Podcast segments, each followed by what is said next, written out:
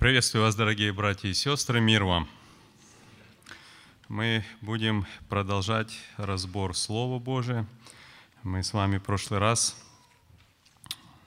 закончили первую главу Откровения Иоанна. И будем теперь продолжать дальше, со второй главы. Давайте мы прочтем ее. Брат Володя, прочти нам вторую главу Откровения. ангелу Ефесской церкви напиши, так говорит держащий семь звезд десницы своей, ходящий посреди семи золотых светильников. Знаю дела твои, и труд твой, и терпение твое, и то, что ты не можешь сносить развратных, и испытал их, которые называют себя апостолами, а они не таковы, и нашел, что они лжецы ты много переносил и имеешь терпение, и для имени моего трудился и не изнемогал. Но имею против тебя то, что ты оставил первую любовь твою. Итак, вспомни, откуда ты не спал, и покайся, и твори прежние дела, а если не так, скоро приду к тебе и сдвину светильник твой с места его, если не покаешься. Впрочем, то в тебе хорошо, что ты ненавидишь дела Николаитов, которые и я ненавижу. Имеющий ухо да слышит, что Дух говорит церквам. Побеждающему дам вкушать от дерева жизни, которое посреди рая Божья. И ангелу Смирнской церкви напиши, так говорит первый и последний, который был мертв и вот жив – знаю твои дела, и скорбь, и нищету. Впрочем, ты богат. И злословие от тех, которые говорят о себе, что они иудеи, а они не таковы, но сборище сатанинское. Не бойся ничего, что тебе надобно будет претерпеть. Вот дьявол будет ввергать из среды вас в темницу, чтобы искусить вас, и будете иметь скорбь дней десять. Будь верен до смерти, и дам тебе венец жизни. Имеющий ухо слышать, да слышит, что Дух говорит церквам. Побеждающий не потерпит вреда от второй смерти. И ангелу Пергамской церкви напиши – так говорит имеющий острый с обеих сторон меч. Знаю твои дела, и что ты живешь там, где престол сатаны, и что содержишь имя мое, и не отрекся от веры моей, даже в те дни, в которые у вас, где живет сатана, умершлен верный свидетель мой Антипа. Но имею немного против тебя – потому что есть у тебя там держащееся учение Валаама, который научил Валаака ввести в соблазн сынов Израилевых, чтобы они ели идоложертвенное и любодействовали. Так и у тебя есть держащие Николаитов, которые я ненавижу. Покайся, а если не так, скоро приду к тебе – и сражусь с ними мечом уст моих. Имеющий ухо слышать, да слышит, что Дух говорит церквам. Побеждающему дам вкушать сокровенную манну, и дам ему белый камень, и на камне написанное новое имя, которого никто не знает, кроме того, кто получает. И ангелу Фиатирской церкви напиши, так говорит Сын Божий, у которого очи, как пламень огненный, и ноги подобны халкаливану. Знаю твои дела, и любовь, и служение, и веру, и терпение твое, и то, что последние дела твои больше первых, но имею немного против тебя, потому что ты попускаешь жене Иезавели, называющей себя пророчицею, учить и вводить в заблуждение рабов моих, любодействовать и есть идоложертвенное. Я дал ей время покаяться в любодеянии ее, но она не покаялась. Вот я повергаю ее на одр и любодействующих с нею великую скорбь, если не покаются в делах своих. И детей ее поражу смертью, и уразумеют все церкви, что я есмь испытывающий сердца и внутренности, и воздам каждому из вас по делам вашим. Вам же и прочим, находящимся в Фиатире, которые не держатся этого учения и которые не знают так называемых глубин сатанинских, сказываю, что не наложу на вас иного бремени, только то, что имеете, держите, пока приду. Кто побеждает и соблюдает дела мои до конца, тому дам власть над язычниками. И будет пасти их жезлом железным, как сосуды глиняные они сокрушатся, как и я получил власть от Отца моего. И дам ему звезду утреннюю, имеющий ухо слышать, да слышит – что Дух говорит церквам. Хорошо, хорошо, друзья. Мы с вами переходим к такому удивительному отрывку, где сам Господь пишет обращение или послание к церквам. Я вот, знаете, так немножко рассуждал, чем удивительный этот отрывок. Мы с вами зачастую, чтобы нам, ну, если так можно выразиться, а, ну, как бы познать истину, да, узнать истину, вот именно для э, того, чтобы нам что-то понять, э, мы делаем то, что обращаемся э, к посланиям, написанным к церквам, апостолами, да, и мы читаем послания там Петра, послания апостола Павла, Иуды и так дальше. То есть движимые Духом Святым люди писали послания к церквам. Здесь сам Господь пишет послание к церквам. Вот, знаете, как бы вот просто даже вот подумать об этой мысли. Если мы столько много э, внимания уделяем для того, чтобы познать, что именно для нас важно, необходимо, и мы смотрим в эти послания, да, то здесь тем более. Здесь непосредственно сам Господь пишет вот так вот, если просто взвесить, вот пишет апостол Павел послание, например, к Ефесянам, да, и мы столько много оттуда берем. Мы там, знаете, рассматриваем, мы берем именно для себя, для нашей церкви, для нашего положения и все. Здесь послание Ефесянам пишет не апостол Павел, а сам Христос. Послание Ефесянам, конкретно послание Ефесянам. Да?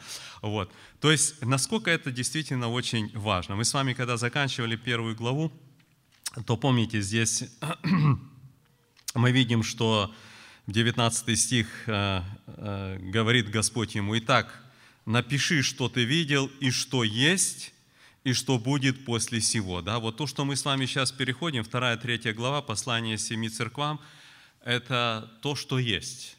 Э, знаете, друзья, я думаю, что в первую очередь, конечно, мы будем смотреть на эти послания и брать оттуда много что для себя, надеюсь, но в первую очередь это действительно послание конкретным церквам, которые вот именно находились в то время и к обстоятельствам, которые в то время. Он говорит, напиши, что есть.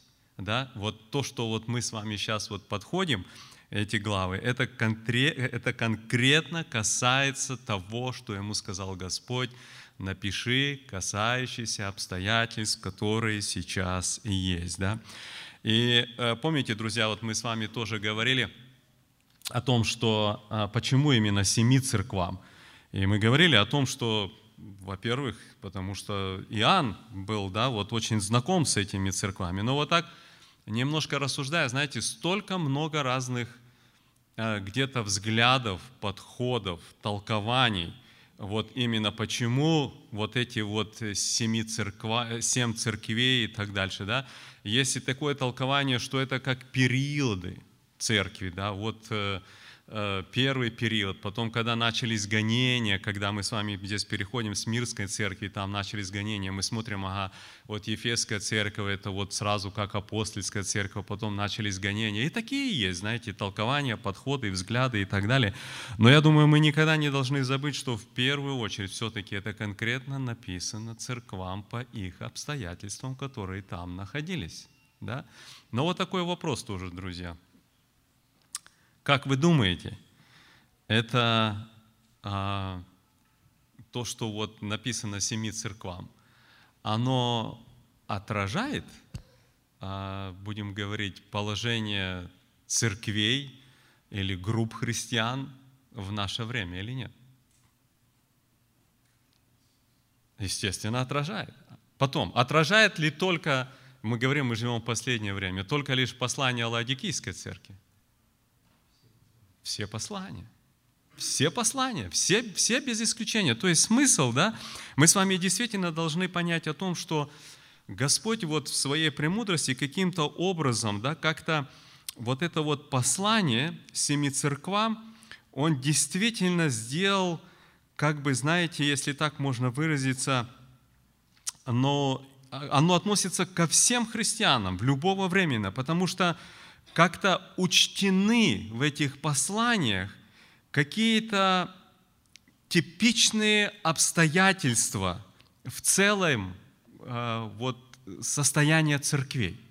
Не только того времени, но и нашего времени. Да? То есть очень сходные какие-то ситуации, обстоятельства или еще что-то. Да? И читая их, мы можем всегда что-то находить. Да? Всегда можем видеть, что смотри, это относится непосредственно и к нам, живущим в это, в это времени. Какие у нас еще мысли, друзья, прежде чем мы непосредственно приступим к рассматриванию, может быть, этих, а, этих вот а, стихов? Еще знаете, что очень удивительно? Сами послания, да, каждое послание, по своей структуре очень схожи. Да? Мы с вами везде видим, Господь говорит «знаю», Знаю, говорит, да, твои дела. Мы видим, вначале Господь представляется как-то. Вот тоже очень интересно, кто был на прошлом разборе, да, мы с вами просматривали э, вот э, конец первой главы, и здесь нам было очень ярко, да, так скажем, представлен образ воскресшего Христа. И когда мы с вами читаем образ воскресшего Христа, и мы смотрели каждый из этих образов, да, потому что он действительно показывает какую-то особенность самого Бога, да, какую-то его характеристику, что-то особенное, когда он говорит, что волосы белые, как волна, да, или лицо, как вот свет солнца, да, или голос его, или из уст его исходит меч, что это такое. То есть каждый, да, ну что интересно, каждую из этих вот характеристик мы находим в обращении к церквам. Да? Но не ко всем церквам то же самое обращение. То есть он одним церквам представляет себя таким образом, а к другим церквам другим образом, да? понимая их ситуацию, обстоятельства, он как бы подчеркивает да, какую-то особую характеристику себя, как вот Бога, да, в чем именно важность вот Его для этой церкви. Да? И вот давайте мы тогда приступим вот вторую главу и посмотрим послание Ефесской церкви.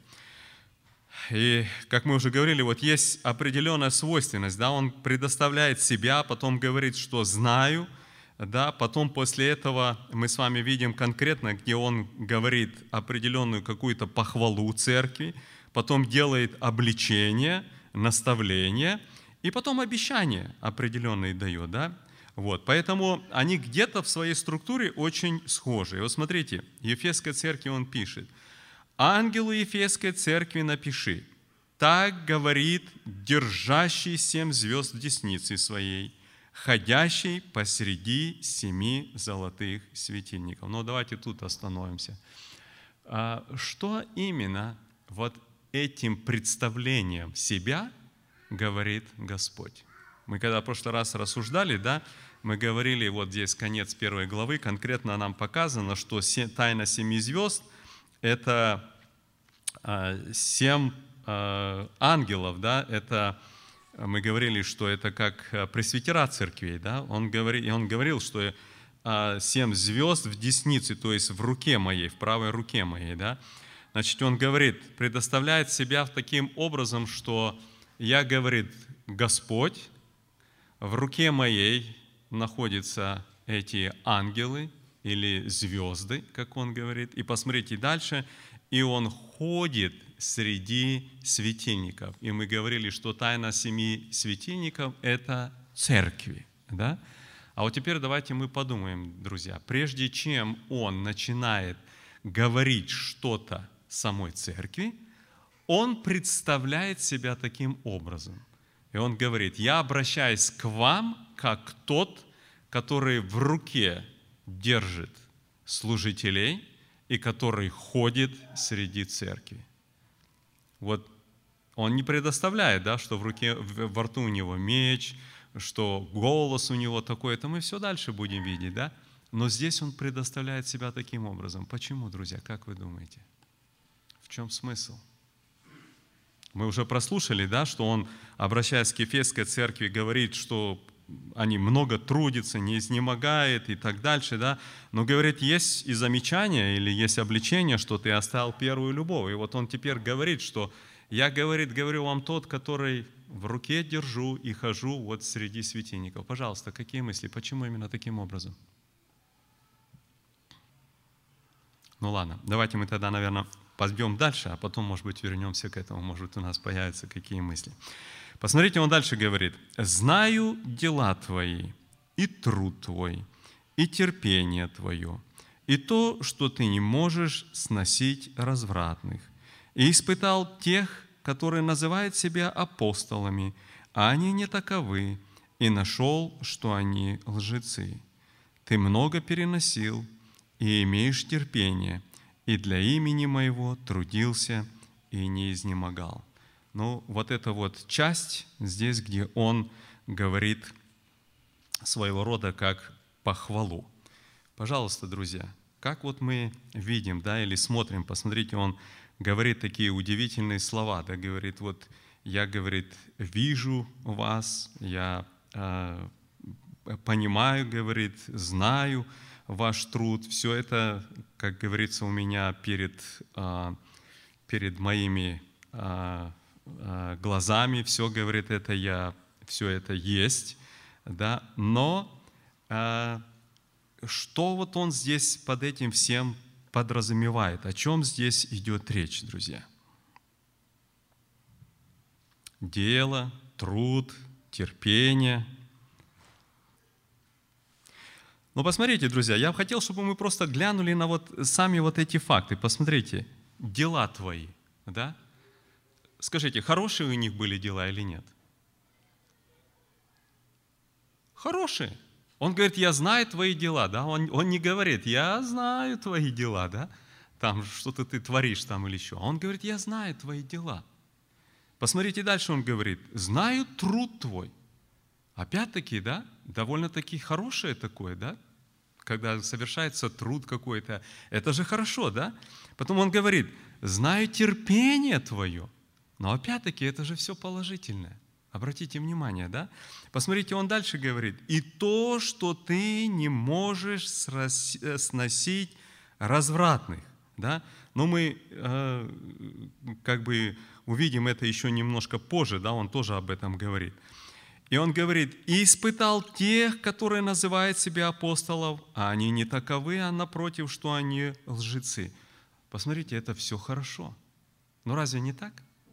Это все то, что казалось бы очень-очень похвально, то, что любая бы из церквей хотела бы, наверное, иметь. Да? И он говорит, ты много переносил, имеешь терпение, для имени моего трудился и не изнемогал. Обратите внимание, это все, вот так вот если представить, что хотелось бы иметь в церкви, не так ли? Очень хорошая характеристика, да? Но теперь посмотрите дальше, он говорит, но имею против тебя то, что ты оставил первую любовь. А вот тут, друзья, теперь стоит серьезный вопрос. А как можно вот все вот это, что мы прочитали, иметь, не имея первой любви? Или о чем тут речь идет?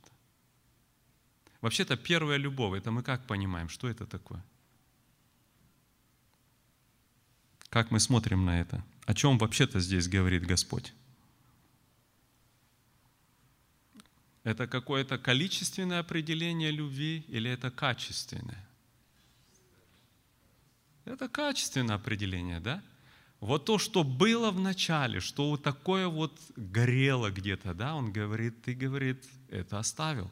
Имей, говорит, что ты оставил это. Но посмотрите, друзья, как это может совместиться? Вот читать все это, да, так все выглядит хорошо. Но вот если бы не было вот этого четвертого стиха, ну, казалось бы, вообще идеальная церковь. Ну, просто идеально, да? А нету любви. Вот как это могло быть, друзья? Пожалуйста. Как? Пожалуйста, брат Андрей.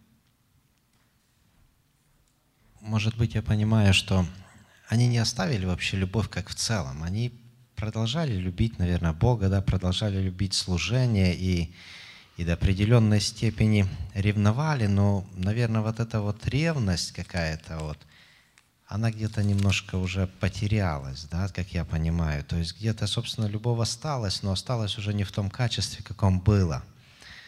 Ну, это так я понимаю. Хотя у меня немножко есть другой вопрос. Просто, ну, мы же вспоминаем из истории, Ефесская церковь, там же был служитель Тимофей.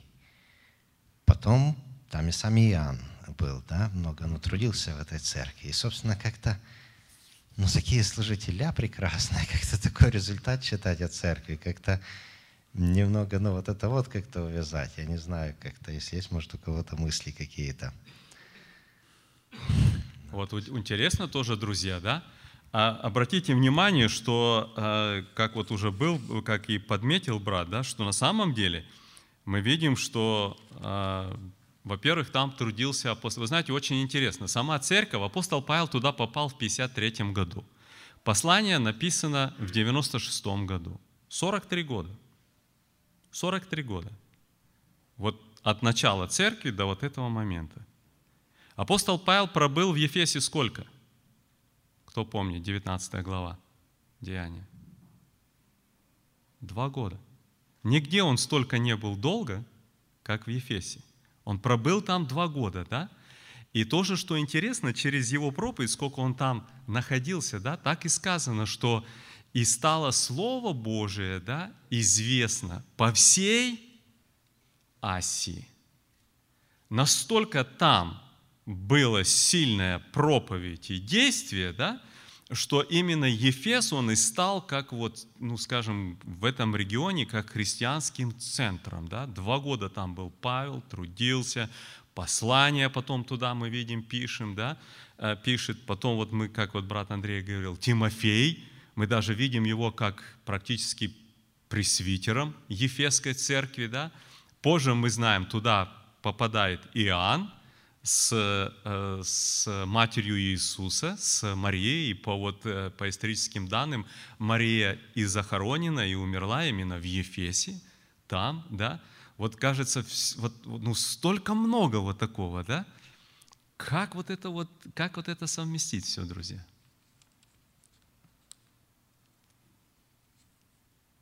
И давайте я еще такой вопрос задам. Вот он говорит – имея, говорит, против тебя, что ты оставил первую любовь твою. Любовь кому? К чему? Пропала любовь, вот эта качественная такая любовь. В, ч- в чем? Кому? Ну, пожалуйста, давайте, друзья. К Богу, да, пропала любовь к Богу. Естественно, друг к другу. Кто говорит, что любит Бога, которого не видит, а говорит, не любит брата, которого видит, да. Пожалуйста, Сергей Яковлевич. Друзья, что а, вот, это, вот этот труд, который был описан во втором стихе, «Знаю дела твои, и труд твой, и терпение твое, и то, что ты не можешь сносить развратных, и испытал тех, которые называют себя апостолами». Вот это все относилось э, ко времени первой любви. А вместе с первой, любви, первой любовью ушли эти все дела. А, это одно из ну, таких мыслей. То есть Почему? это прошлое уже. Это прошлое. Но имею против тебя то, что ты оставил первую любовь. И смотрите, как пишет. Итак, вспомни, откуда ты не спал, покайся и твори прежние дела. И твори прежние дела, то есть те, которые у тебя были при первой любви потеряли любовь, естественно, к Богу и потеряли любовь друг к другу. Поэтому вот такой строгий э, приговор. И еще интересно, и так вспомни, откуда ты не спал, и покайся. Э, ну, Господь тот, который ходит и наблюдает э, за э, жизнью церквей, а Он же сказал, что я создам церковь, врата ада не одолеют ее. Угу. Вот Он увидел неладное в этой церкви. И вот такое вот ну, предупреждение получила Ефесская церковь. И только охладела любовь, и тут и предупреждение. А, ну вот это я хотел сказать. Спасибо.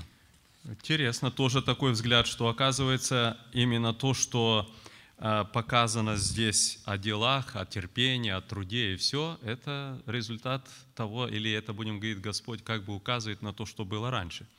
Хорошо, так, да, брат Володя?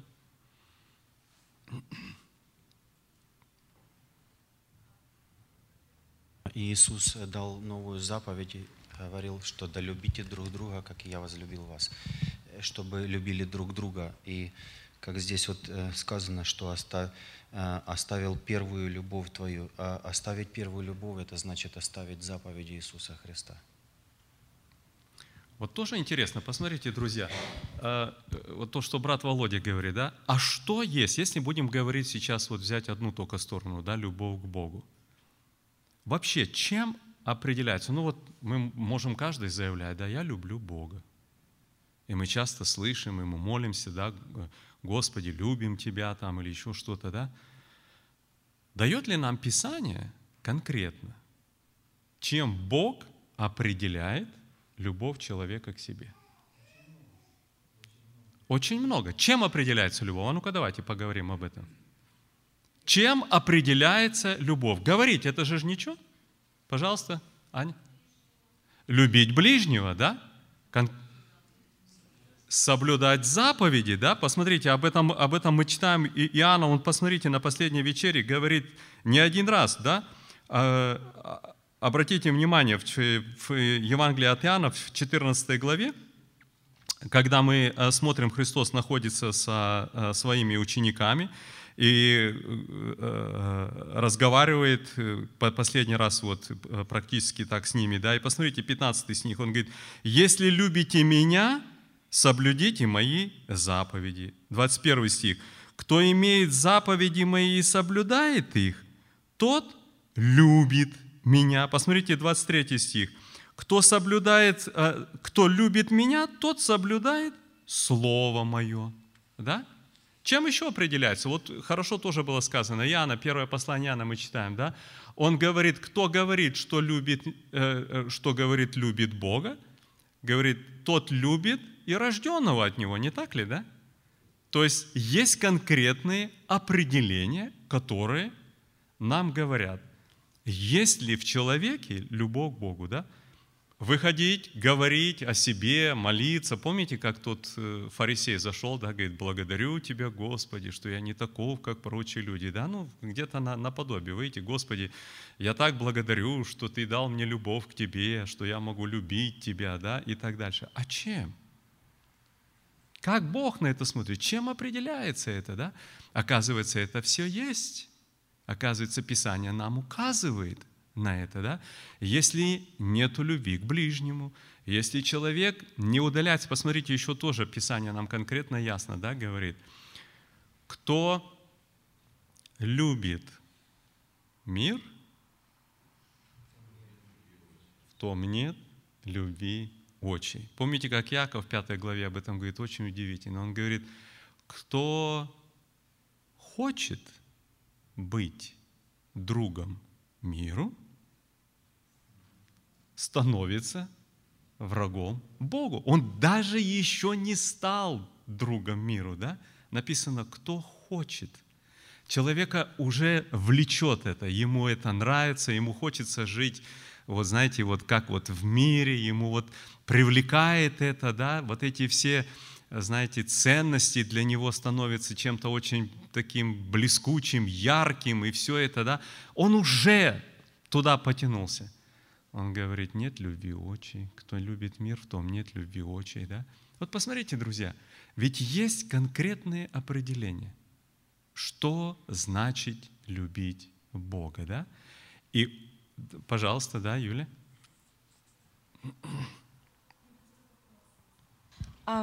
Если в предыдущих э, стихах написано, что это было в прошлом, ну я просто, я очень часто эту главу читала раньше, и я всегда думала, что это говорится что, оказывается, можно это все совершать без любви. Ты можешь трудиться, ты можешь ходить в собрание, ты можешь делать все, не имея любви. И я все время думала, что это, они это совершили и совершают, не имея любви. Mm-hmm. Так это написано в прошедшем, или это все-таки можно рассмотреть по-другому, что Хорошо. имеючи... Я рад, что у нас такой вопрос. Вот Сергей Яковлевич предложил такую мысль, что это в прошлом. Э, для, вот как сестра говорит, в ее понимании всегда это было, что, оказывается, можно все это делать. И они делали, а вот любви не было. Но если так будем говорить, э, вот, э, ну, просто по, по накатанному, вот просто делают это, да, все, а вот а, а любви нет. Ну, пожалуйста, какие мысли у нас по этому? Да, пожалуйста, да. Я думаю, друзья, что хорошие дела в любви пришли, когда они познакомились с Господом, когда горело сердце. Помните, есть такое место, не горело ли у вас сердце? Значит, э, в этот момент, когда горит сердце, вот тогда и горит любовь э, к Господу. И тогда делались вот эти дела. И вот этот стих, э, что ты оставил первую любовь, то есть церковь достигла какого-то уровня, она уже оставила любовь, но уже а, по накатанной действительно дороге они делали, выполняли какую-то миссию, выполняли все, потому что пришло время это делать, надо было это делать. Любви там уже не было.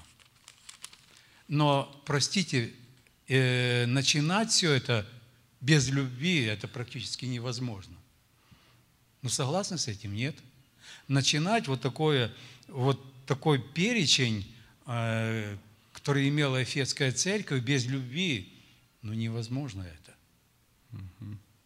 И каялись там люди, и все. Ведь, э, ведь это все было с любовью, и сам Христос свидетельствует, ты оставил первую любовь, а перешел непонятно на, на что. Угу. Да, пожалуйста, брат Андрей.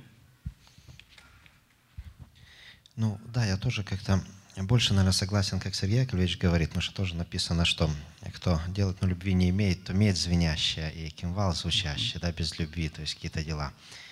Но для себя немножко еще вспоминаю такой пример, вот если взять как любовь Бога и израильского народа, вот когда он обращается, и когда он, э, помните, говорит он, он как бы даже радуется, вот говорит вот, ты последовала за, там, за мною. Я позвал тебя, и ты последовала за там мною, пошла, да, и как бы вот этот вот прообраз любви, и было все хорошо. Но спустя немножко времени, потом он уже описывает совсем по-другому эти чувства. И как бы даже так читаешь, и, ну, как бы Библия настолько вот прямо говорит, да, использует эти какие-то прообразы, может, семейных этих отношений или как, и, ну, как как будто бы вот появились другие люди у тебя, да, ты стала блудодействовать, ты ушла, ты оставила меня, ты забыла меня. И вот это вот как бы характеристика Бога. То есть начало было хорошее, ты последовала за мной в пустыню. И было все хорошо, и, и Бог вел, и было, но что-то потом появилось, что-то пошло не так, да, то есть где-то осталась эта любовь, где-то она променяла, наверное, эту любовь, или как вот э, в таких просто вот образах, может быть, вот как описано, да, Мгм. как пример. Хорошо, хорошо. Тоже вот, э, пожалуйста, да, брат э, Михаил. Но э, тоже, друзья, да, а- обратите внимание, что Христос и к израильскому народу, но мы тоже видим этот образ, да, они вроде бы и продолжают совершать что-то, да, но уже нету целостности какой-то. И Он им припоминает дни прошлые, и Он говорит, помнишь, как ты за мной пошла, когда я позвал тебя, да, а теперь-то что? Пожалуйста, брат Михаил. Ну, я, вот э, как я рассматриваю этот, э, это место, то здесь э, конкретно, реально написано в церкви, и если взять вот только одно описание самого Господа Иисуса Христа, оно имеет какое-то двойное значение, и духовное, и вот такое сравнение. А так все напрямую написано к церкви конкретно о ее действии. И я думаю, это все написано уже в прошлом, потому что мы видим, все написано в прошедшее время. Трудился, не изнемогал, все это было. А сейчас вот дальше он говорит, пятый стих особенно на это обращает внимание мое. Итак, вспомни, откуда не спал, покайся и твори прежние дела твои. То есть на сегодняшний день, которые дела, будем так сказать, в момент написания послания, эти дела, которые были, они вообще не соответствовали ничему. Поэтому Господь как бы поворачивает э, э, взгляд церкви в прошлое, говорит, вот те дела твори. Иначе, если ты останешься так, как сегодня, я сдвину светильник твой. То есть, э, скорее произошли какие-то очень большие изменения внутри церкви, что даже от тех дел, дел, которые были в начале, остались только воспоминания в прошлом. То есть, опять-таки, больше мысль того, что вот это, что мы читаем второй, третий стихи, это прошлое. Это прошлое. Это На прошлое. сегодняшний день нету его. Вот, Мгм. Ну, быть, говорит, в момент написания нет, потому что Господь говорит, твори прежние. А то, если, вот то, что сегодня делаешь, э, вот за это будет сдвинут светильник. Мгм. Хорошо, брат Виталий, потом брат Сергей.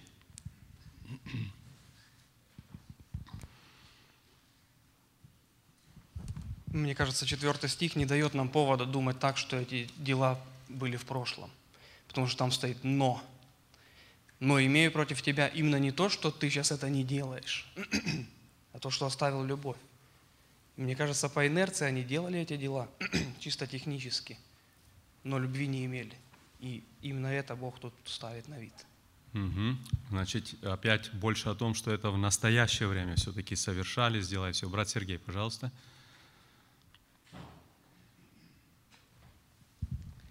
Я тоже как-то прочитываю эти места, и мне кажется, здесь вот, когда говорит, но имею против тебя то, что ты оставил первую любовь твою, а перед этим говорит о делах твоих, я думаю, здесь на первое, на первое место выходит, знаете, мотивация. Э, Как мы делаем, или причина, почему мы трудимся для Господа. Я думаю, что вот это вот оставление первой любви как раз таки и послужило вот тем укором, который они получили. Мотивация вот этих всех дел, которые они делали и делают сейчас, она была неправильная. Просто по инерции делали. Есть же такое место в Библии, когда записано, что многие в тот день скажут мне, Господи, не Твоим ли именем мы делали, чудеса творили, проповедовали, не о Тебе ли учили? Говорит, мы твоим же именем это делали. Это люди, которые делали. Но мотивация была другая у тех людей. Я думаю, что вот здесь укор они получили именно за то, что оставили свою первую любовь. Да, были большие программы, да, были много что делали в церкви. И церковь делала и работала. Но мотивация была неправильная. Вот за это они получили укор от Господа. Мгм. Да, пожалуйста, сестра Аня.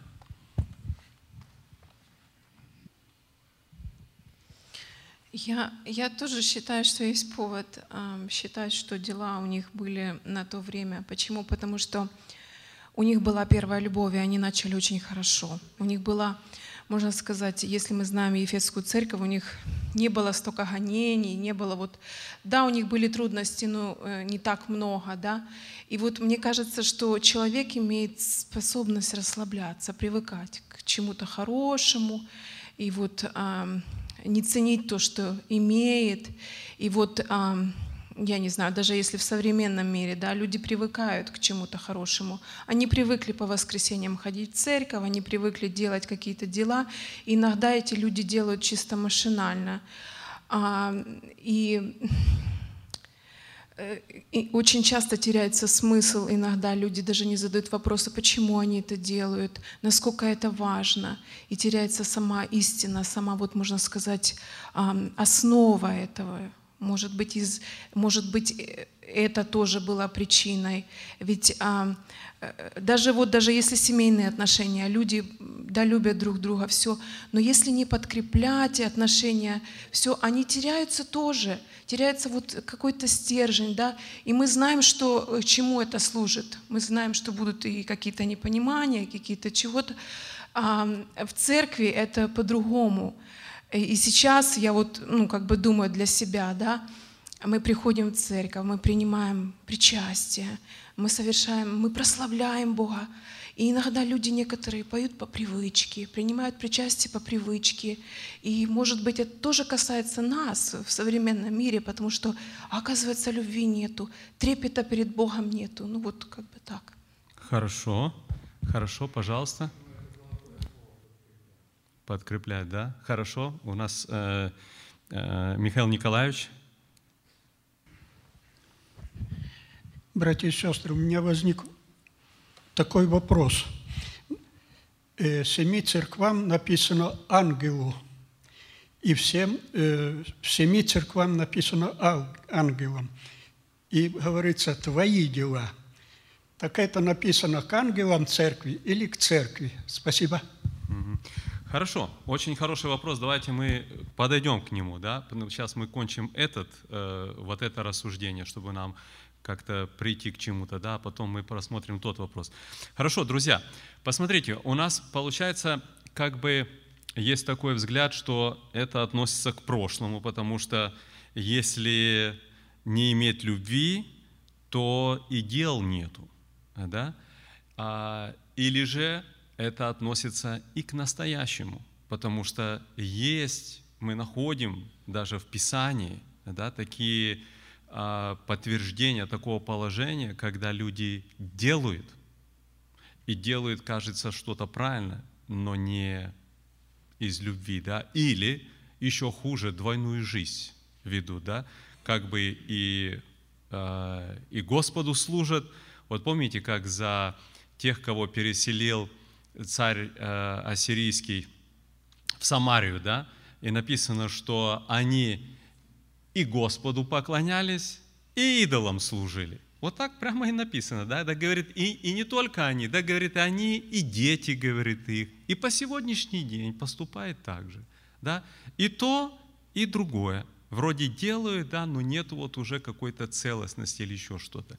Значит, друзья, посмотрите, все-таки, когда мы читаем второй стих, да, конечно, когда мы читаем, скажем, первую фразу «знай дела твои», мы можем подумать о том, что дела – это где-то прошлое. Труд твой, мы тоже. Зная, зная терпение твое. И то, что ты можешь, и то, что ты не можешь сносить развратно. Скажите, и то, что ты не мог сносить или не можешь? Не можешь. Когда это? Сейчас.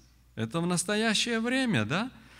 И испытал тех, которые называют себя апостолами, они таковы. Посмотрите, и ты много переносил, это прошлое, и имел терпение, имеешь когда?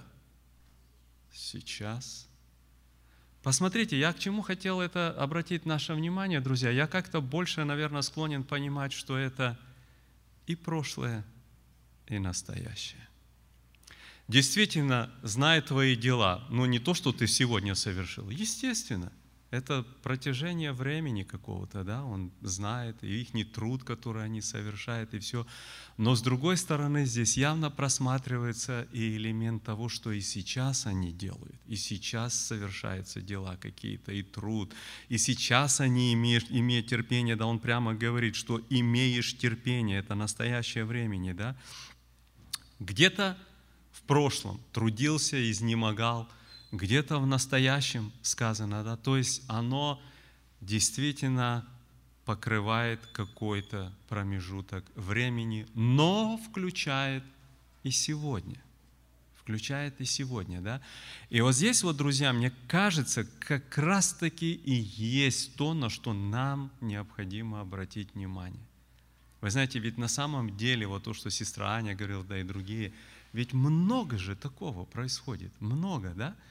Хорошо, вот знаете, а, хорошо прийти в дом по обычаю, я имею в виду в молитвенный дом. Это же правильно, это же хорошо, да? По обычаю пришли в дом, вот мы читаем, собрались по обычаю, там где было собрание, там еще что-то, да? Это же по обыкновению, это же как бы правильно, да? Но, друзья, мы с вами должны понимать и другую вещь что если этого нет, вы знаете, если это делать, вот мне кажется, где опасность? Вот я лично себе как-то вот, э, ну так, если будем говорить, иногда вопрос э, задаю, да? Как я отношусь к тому, ну, скажем, к тому факту, что я пришел сегодня на богослужение? Отношусь я это к тому, что я, ну, если так можно сказать, Богу послужил? Или это, ну, мне надо – И то, и другое. Но я вам скажу, друзья, вы знаете, очень интересно, помните в книге пророка Захарии, Господь говорит, обращается э, к народу, да, и он говорит, скажи всему народу земли, это Захария 7 глава, 5 стих, и священникам, скажи так, когда вы постились и плакали в пятом и в седьмом месяце, при том уже 70 лет, и он задает вопрос, для меня ли вы постились? Для кого вы это делали? Вот у нас, да, вот мы в каждое воскресенье, вернее, каждое собрание мы объявляем, не забывайте свой день поста и молитвы, да. Это служение, мы говорим, да. Анна, она написано служила Господу постом и молитвой, да. А вот теперь вопрос. Пост и молитва, служение Господу?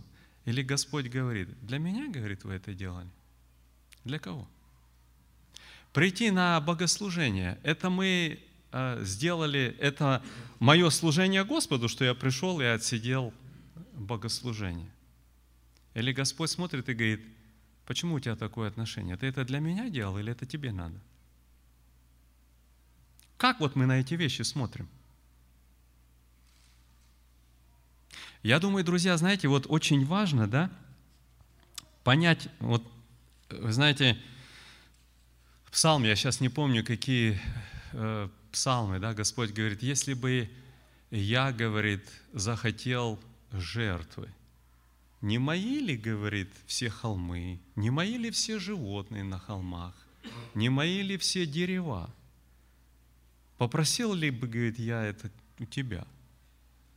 Помните, да, говорит, Ливана, говорит, не а, достаточно для, э, для огня, для жертвоприношения – и так дальше. Да? Вот служение израильского народа заключалось в том, что у них жертвы каждый день, да? утром вечерняя жертва, утренняя жертва, праздничные жертвы, сколько там надо было там, да, по, по количеству и так дальше, все. И вдруг Господь говорит, говорит, ну если бы я захотел, говорит, кушать, не мои ли все животные? Разве я просил бы тебя? Она говорит, если мне нужен огонь, не мои ли все дерева на Ливане, кедры и так дальше, да? Нет. Вы понимаете, о чем идет речь? Каково с этим отношение? Ведь Господу не столько нужна... Вот поймите тоже, да? Ной выходит из ковчега. Вот просто подумайте, выходит Ной из ковчега, берет из чистых животных – и приносит жертву. И написано, что Господь обонял, да, приятное благоухание и говорит, больше говорит, не буду истреблять людей. И раз делает радугу и говорит, вот мой завет. Больше, говорит, потопом я не истреблю. Вот, друзья, такой прямой вопрос. Вот запах дыма Господу так понравился, когда горит мясо – Или, или с каким сердцем они вышли, глянули никого нету и ничего нету. Да? И они, хотя у них было совсем немножко, всего там по, по семь там, да, этих чистых, совсем немножко. И они берут это совсем немножко и приносят жертву Богу. Я просто хочу, чтобы вы представили состояние этих сердец, когда они приносили эту жертву. Вот подумайте просто, подумайте, что в их сердцах было, как это происходило. Когда Господь увидел эти сердца, когда услышал их молитвы, когда увидел, как они это делали, Господь говорит, да нет, нет. Оказывается, человек способен и на такое тоже. И на такое способен. А он говорит, не буду, говорит, больше истреблять людей. Не буду. А не смысл того, что он вот запах горелого мяса почувствовал и говорит, ой, как мне приятно. Ну, мы же понимаем это, друзья. Я думаю, мы же все это понимаем. Вот посмотрите, какой в этом прообраз глубокий. Подумайте только об этом. Мы приходим на богослужение. Правильно Сергей Яковлевич сказал. Это и для меня, это и служение Богу. Я что-то делаю в церкви, спел, стих рассказал, молитву вслух произнес, чтобы слава Господу пошла, да, и так дальше. Господь на все это смотрит, да, и Он расценивает это, оценивает.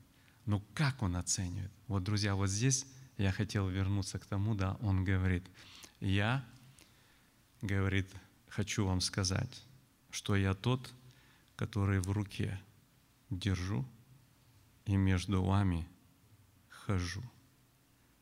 Другими словами, знаете, вот это слово «держать в руке», а, знаете, очень интересно, сейчас я записал даже себе, держит, а, контролирует, чувствует, управляет.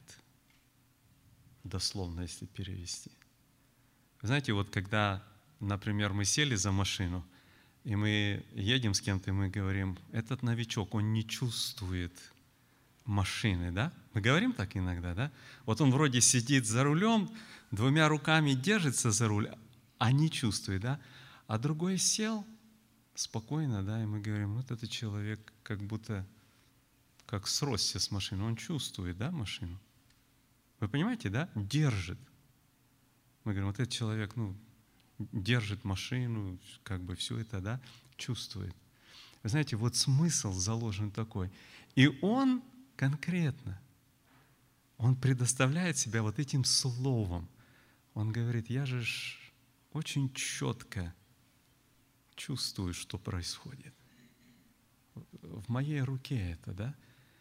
Вы знаете, вот едешь, да, и вдруг раз немножко тянет в бок, и ты уже думаешь, наверное, колесо приспущенное, да, или еще что-то. Новичок сядет, он даже и едет машина, да и едет, да, пока уже совсем не едет, тогда не едет. Да? А тот, который он чуть-чуть там раз что-то, да, или шум какой-то там, или еще что-то. Вы понимаете, да? В руке. И я, говорит, между ними. Я, говорит, вот это все очень хорошо воспринимает, да?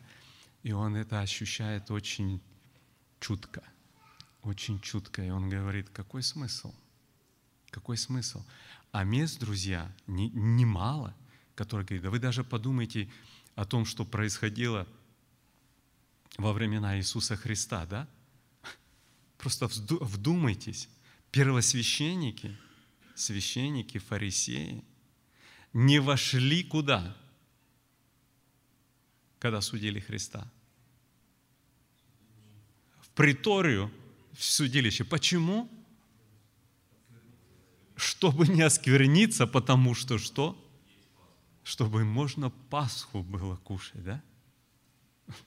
Подумайте теперь. Просто вдумайтесь, да? Как они хорошо совершали служение. Как они хорошо совершали служение. А теперь, друзья, посмотрите, что мы читаем. Иоанна, 5 глава, 42 стих. Христос находится в Иерусалиме. знаю вас, вы не имеете в себе любви к Богу. Знаю вас. Вот и все. Такие соблюдения, да, от мины, от укропа, десятую часть, в приторию мы не войдем, все, да, а Бога распнем без всяких проблем. А где корень? Давно нету любви. Он говорит, знаю вас, у вас нету любви. Друзья, вот где самая большая опасность. Вот она где. Помните Исаия первая глава, он говорит, зачем вы топчете, говорит, дворы? Мне, говорит, неприятны, говорит, ваши жертвоприношения. И он перечисляет там новомесячья ваши, да, все. Зачем? Зачем все это? Понимаете? И вот это состояние, то, о котором, а, о котором говорит здесь Господь. Да? Он говорит, что вот это, говорит, положение, в котором практически находилась вот эта церковь. Чем это вызвано? Друзья, я не забыл то, что вот э, Михаил Николаевич задал вопрос, но я думаю, мы подойдем просто нам, чтобы не потерять как бы вот а, э, как бы мысль, да, эту. Я хотел бы обратить внимание, друзья, давайте подумаем вот э, на что. А, э, ну, давайте мы до, э, до конца прочитаем, как бы, или не до конца, а до, до седьмого стиха. Посмотрите, он говорит дальше. Итак, говорит, вспомни, откуда ты не спал. Он конкретно говорит, что это падение. Покайся, твори прежние дела – если не так, скоро приду к тебе и сдвину светильник твой с места его, если не покаешься.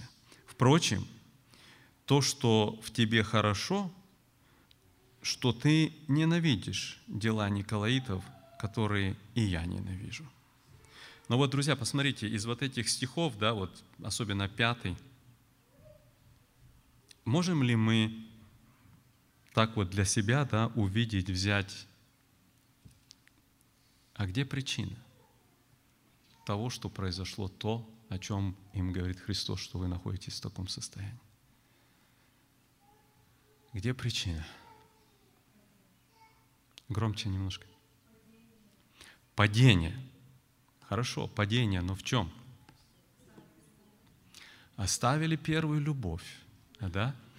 А, опять-таки, друзья, ведь а, вы знаете, что очень интересно? Вот когда приходится, иногда вот сестра Аня привела немножко пример чисто семейной жизни, да, когда приходится где-то где вникать в какие-то семейные там э, обстоятельства там или еще там что-то такое, да, вы знаете, очень, очень часто э, сталкиваюсь, ну вот служития, диаконат уже сидят, да, часто сталкиваюсь с ситуацией тогда, когда ну, ну явно неправильные действия, да, там или еще что-то, да, но заявление о любви вот такие огромные.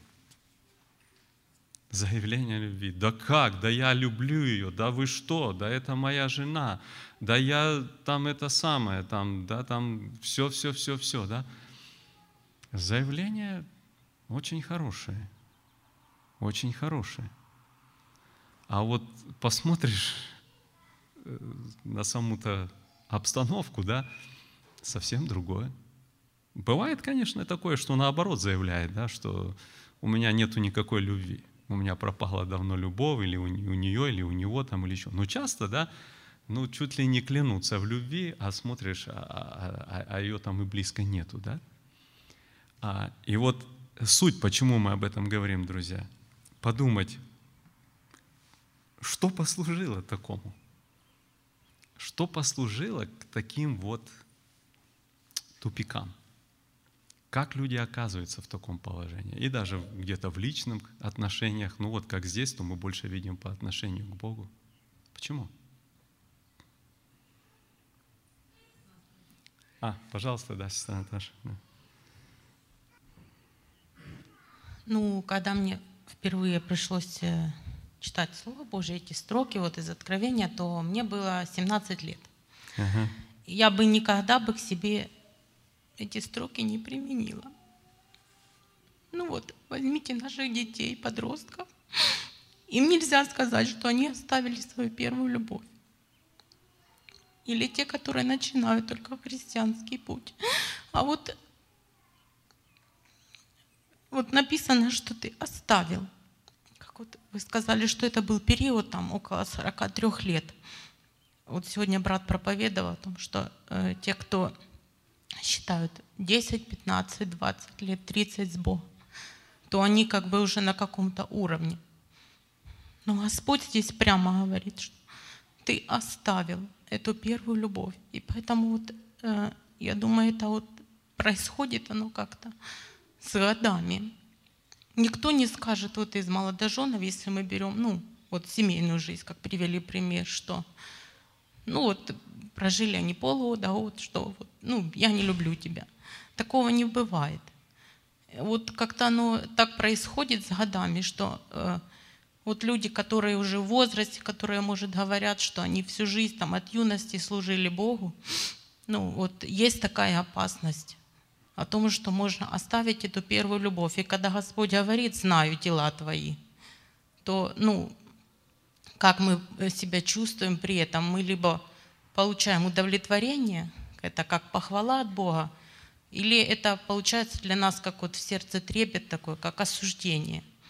Вот когда бывает что-то дома дети сделают, ну если он один или двое, там легче разобраться. А когда их много, и ты знаешь, кто это сделал, но хочется вызвать человека, ну, душу детскую на признание.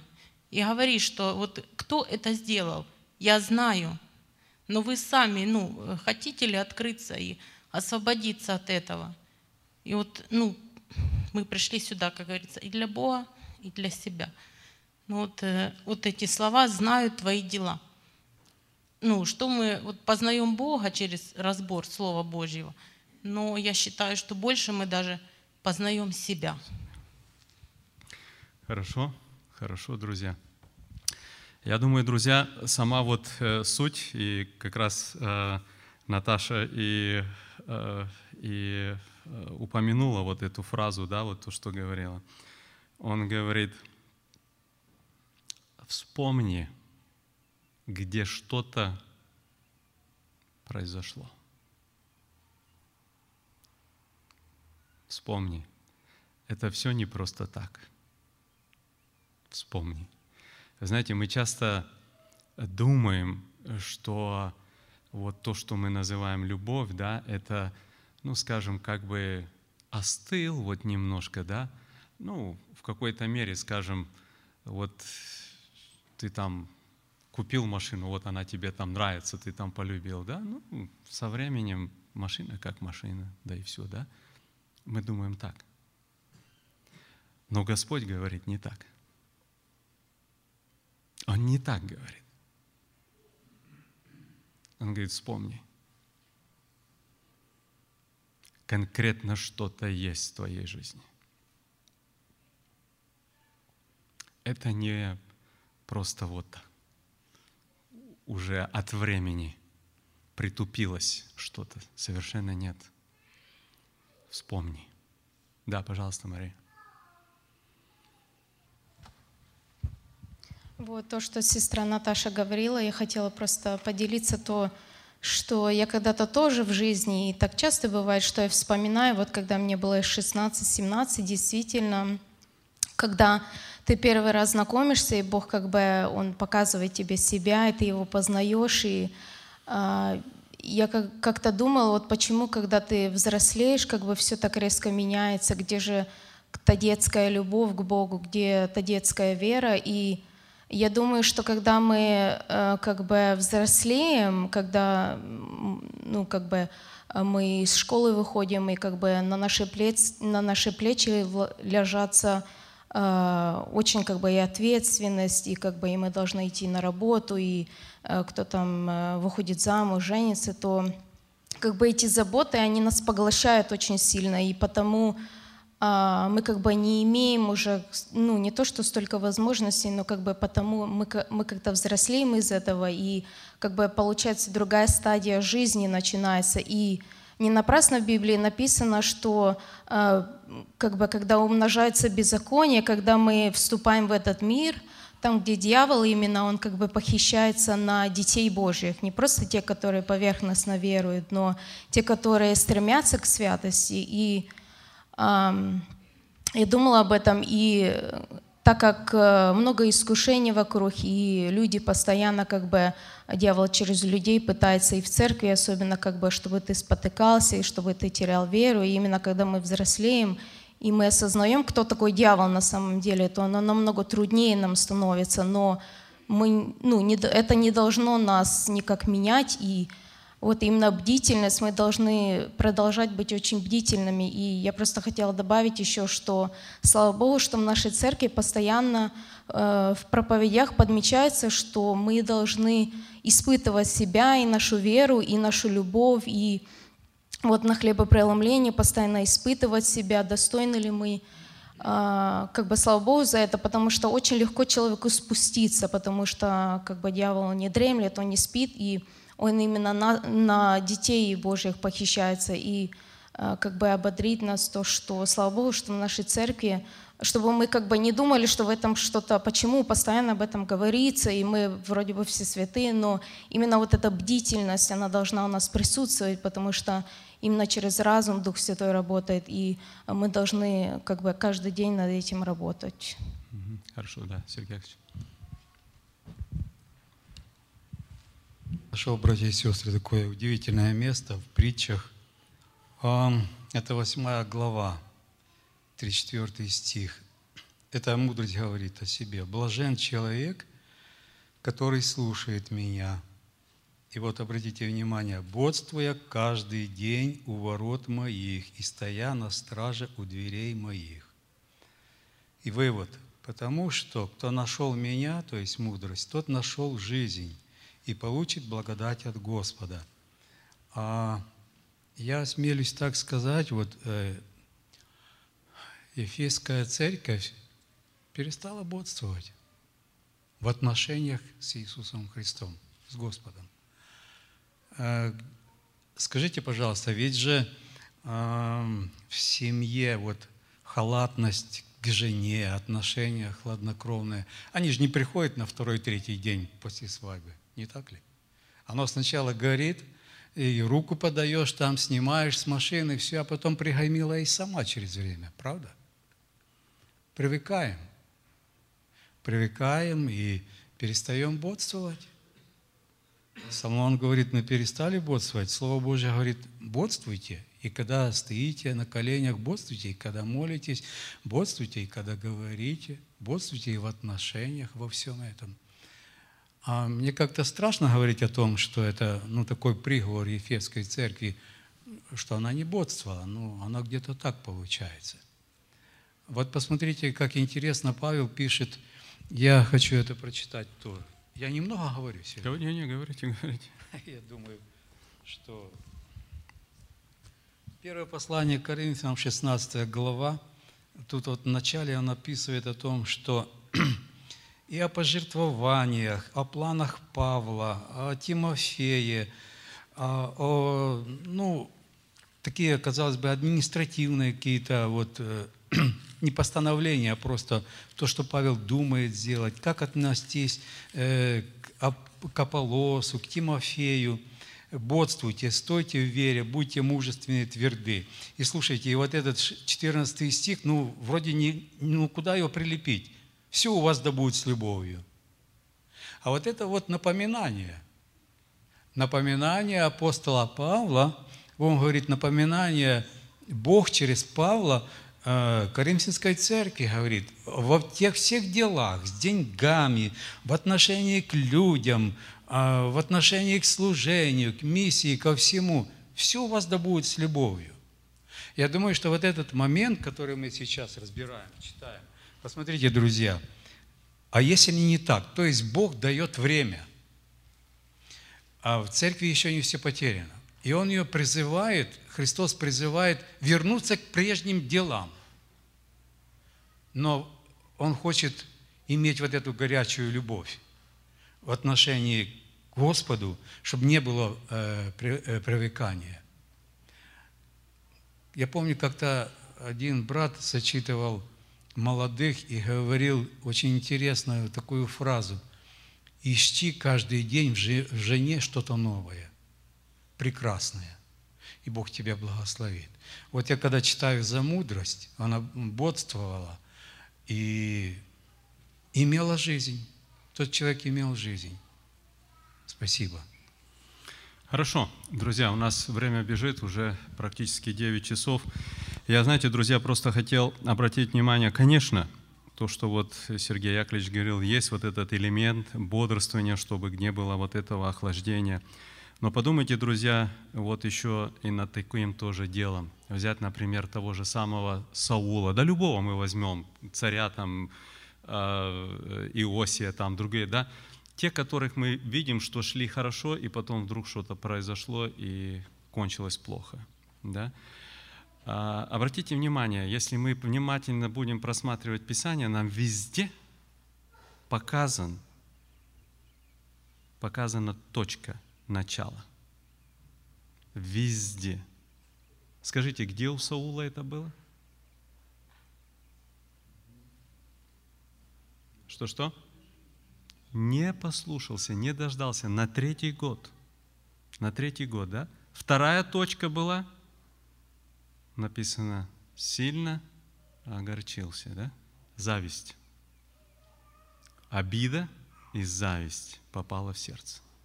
Все. Сожгла до конца. До конца.